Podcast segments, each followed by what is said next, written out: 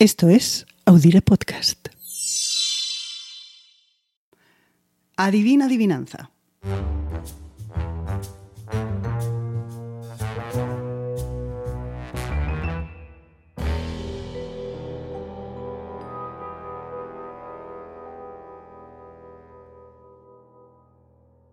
Es un monumento que conoces, seguro. Incluso es posible que lo hayas visitado. En cuanto a la edad, no es joven. Y por eso cada siete años se la maquilla con 60 toneladas de pintura. Ahora es morena, pero hubo un tiempo en el que fue rubia. Una pista más. Su nombre, famosísimo, es un apellido. Y es curioso porque al dicho del apellido no le gustó nada ese monumento cuando lo vio por primera vez, cuando todavía era un boceto. Después se enamoró, como todos. ¿Ya sabes qué es?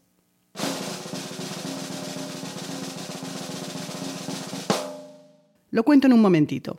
Antes me voy a presentar.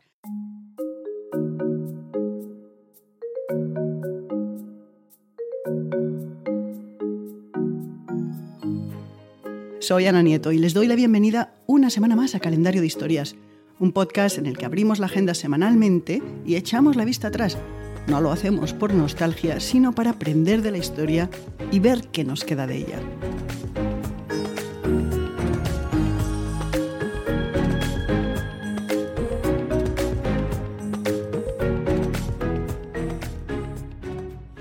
Hablamos, por supuesto, de la Torre Eiffel. Y lo hacemos porque una semana como hoy, pero del año 1887, se inició el trabajo en los cimientos de una obra que se ideó como un emblema temporal del progreso y se transformó en el símbolo de una nación. Todo comenzó con el comité organizador de la Exposición Universal de París de 1889. Tenían una idea en la cabeza. Querían llamar la atención crear para ese evento algo único, pero desmontable. Algo que sirviera para conmemorar el centenario de la toma de la Bastilla y de la Revolución Francesa que vino después. Pero no solo eso, tenía que ser algo que también reflejase las capacidades tecnológicas y francesas del momento. Y así, con esa idea, el comité lanzó su propuesta a arquitectos, artistas e ingenieros. Y obtuvo respuestas. Nada menos que 107. Pero por supuesto, solo ganó una. La propuesta presentada por la empresa Eiffel Company. No fue una gran sorpresa. Gustave Eiffel era ya un ingeniero renombrado, principalmente por sus puentes para el ferrocarril, pero también por el diseño del interior de la Estatua de la Libertad. Su buen hacer le había llevado a fundar y dirigir su propia constructora y fueron precisamente tres empleados de su firma los que tuvieron la idea original de levantar una torre gigantesca en acero forjado para representarla en la licitación de la Exposición Universal. Pero se encontraron con el rechazo de Eiffel. No le gustaron los primeros proyectos.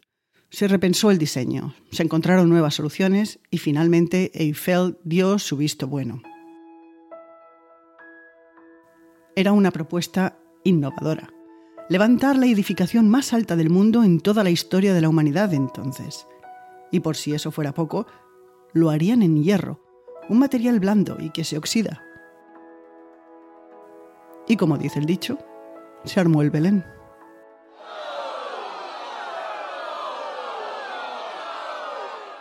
Trescientos arquitectos, ingenieros y artistas autoproclamados apasionados de la belleza publicaron un manifiesto en el que atachaban a la torre de ser un insulto al gusto francés, algo tan feo que ni siquiera la querrían los estadounidenses, tan amantes todos ellos de lo moderno. A pesar del rechazo de aquellos guardianes del gusto, se comenzó la construcción a la entrada del campo de Marte, el lugar donde se celebrarían los principales eventos de la Exposición Universal. Antes solo hubo que salvar un último escollo. La torre iba a costar una fortuna que ni el gobierno de la inestable Tercera República Francesa ni la ciudad de París podían pagar. Pero se encontró la solución. Eiffel, el propio Eiffel, sufragaría el 80% del total de los costes. A cambio, se le daría una concesión para explotar económicamente la torre por 20 años. Una vez llegado al acuerdo, se comenzó a trabajar. Dos años, dos meses y cinco días. 6 millones y medio de francos. 250 obreros in situ.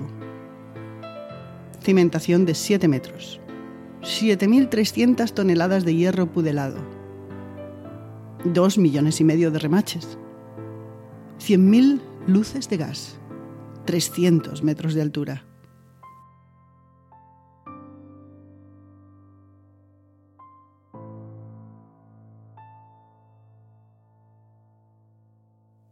Cuando se remató la obra en 1889, la Torre Eiffel casi duplicaba la altura del monumento de Washington, el gran obelisco de mármol erigido en la capital de Estados Unidos en honor a su primer presidente, y que hasta entonces era la estructura más alta del mundo. Tendrían que pasar 40 años hasta que una nueva edificación, en este caso el rascacielos Chrysler de Nueva York, sobrepasara en altura a la torre. También fue un éxito de público durante la Exposición Universal, con más de 2 millones de visitantes. Pero la torre fue algo más. Fue una hazaña de la ingeniería que la hizo segura en condiciones extremas de viento y calor. Y es que debido al hierro con el que está construida y a su altura, la torre oscila, crece y encoge. El récord de movimiento en su parte superior causado por el viento es de 13 centímetros. Sucedió en 1999 durante una tormenta. Por su parte, el decrecimiento es de 1976. Durante una ola de calor creció hasta 18 centímetros. Y luego está que a la torre no le gusta el sol, al punto de que huye de él y los días soleados se aleja ligeramente hacia el lado contrario.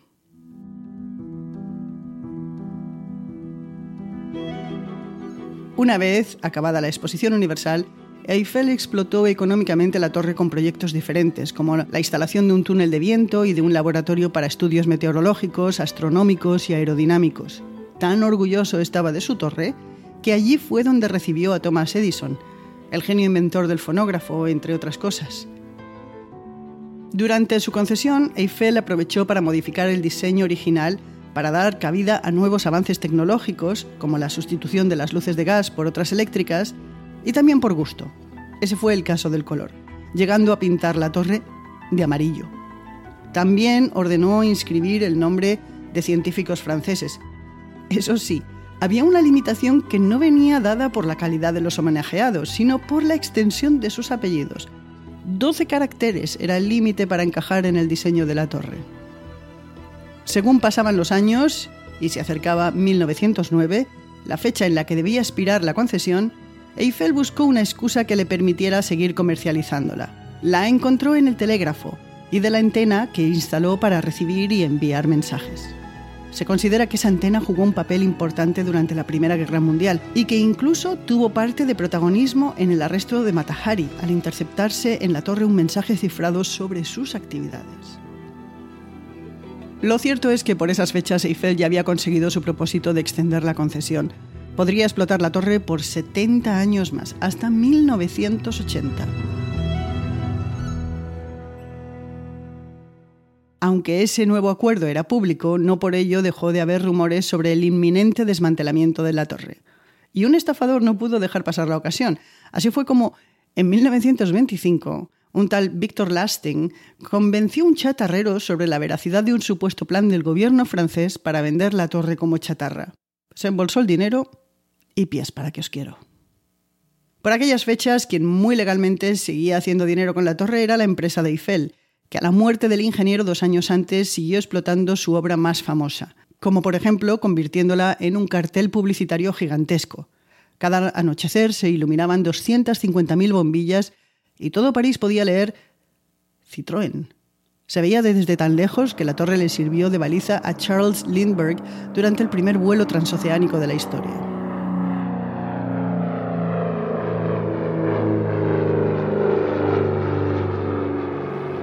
Después alojaría la primera antena para la retransmisión de imágenes de televisión en Francia. Y durante todos estos años siguió recibiendo visitantes, aunque algunos no fueron bien recibidos. Durante la Segunda Guerra Mundial, Adolf Hitler quiso subirse a la torre, pero alguien saboteó los cables de los ascensores. No le quedaba más remedio que subir los 1665 escalones, a pie, si quería fotografiarse desde la cima. Así que prefirió quedarse abajo. Pero el desencuentro de Hitler con la torre no quedó ahí. Dio la orden de destruirla cuando el ejército de la Alemania nazi se vio obligado a abandonar París. Por suerte, nadie le hizo caso. Y el 24 de agosto de 1944, cuando todavía faltaba un día para que París fuera totalmente liberada, se produjo una hazaña.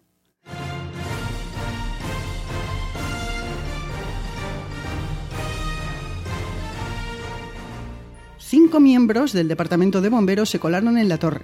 Subieron y colgaron una tela de sus hierros. Era una tela lo suficientemente grande como para ser vista desde la calle, pero en realidad eran tres sábanas rápidamente cosidas para formar un solo retal. Lo que importaban eran sus colores, rojo, blanco y azul. La bandera de Francia volvía a ondear sobre París. Al día siguiente sería libre.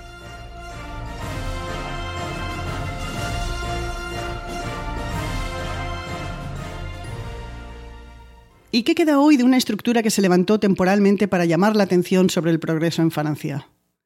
¿Se puede imaginar París sin su Torre Eiffel? Mm, yo no. Desde su inauguración ha recibido más de 250 millones de visitantes.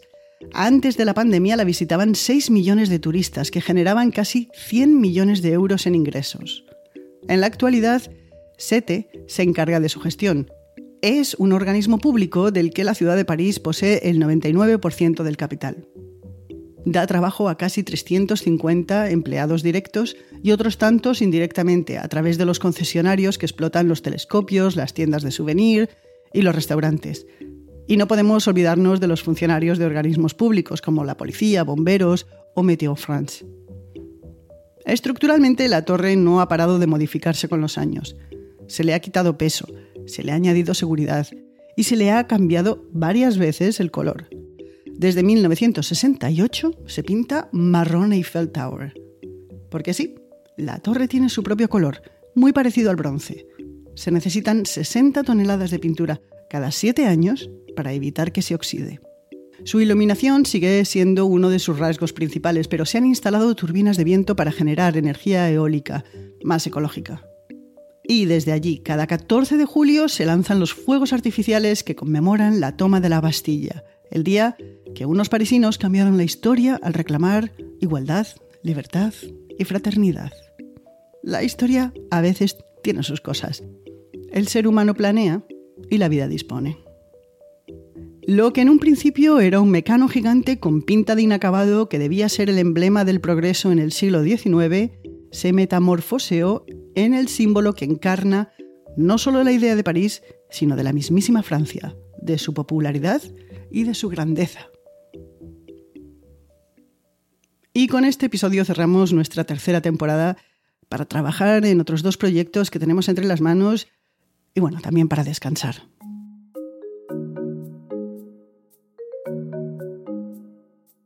Pero no nos vamos del todo, les dejamos con el archivo de otros calendarios de historias.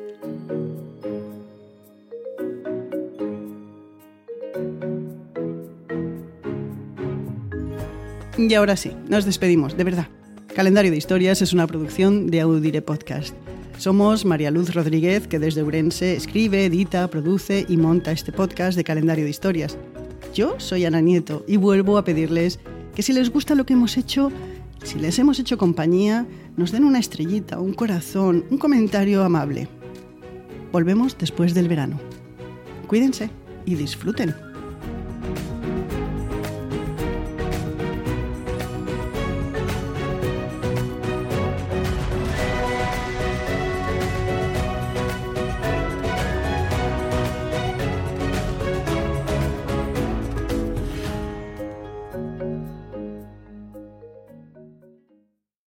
Karen is the proven expert in addiction treatment. A recent independent study showed that 94% of Karen patients were still in recovery 90 days post-treatment. Visit caron.org slash real. Karen. Real results, real care, real about recovery. Some people say the metaverse will only be virtual. But one day, in the metaverse, doctors will practice high-risk surgeries hundreds of times before they operate on real patients and students will be transported to ancient Rome and Saturn's rings, improving health outcomes, learning, and more. The metaverse may be virtual, but the impact will be real. Learn more about what Meta is building for the metaverse at meta.com slash metaverse impact.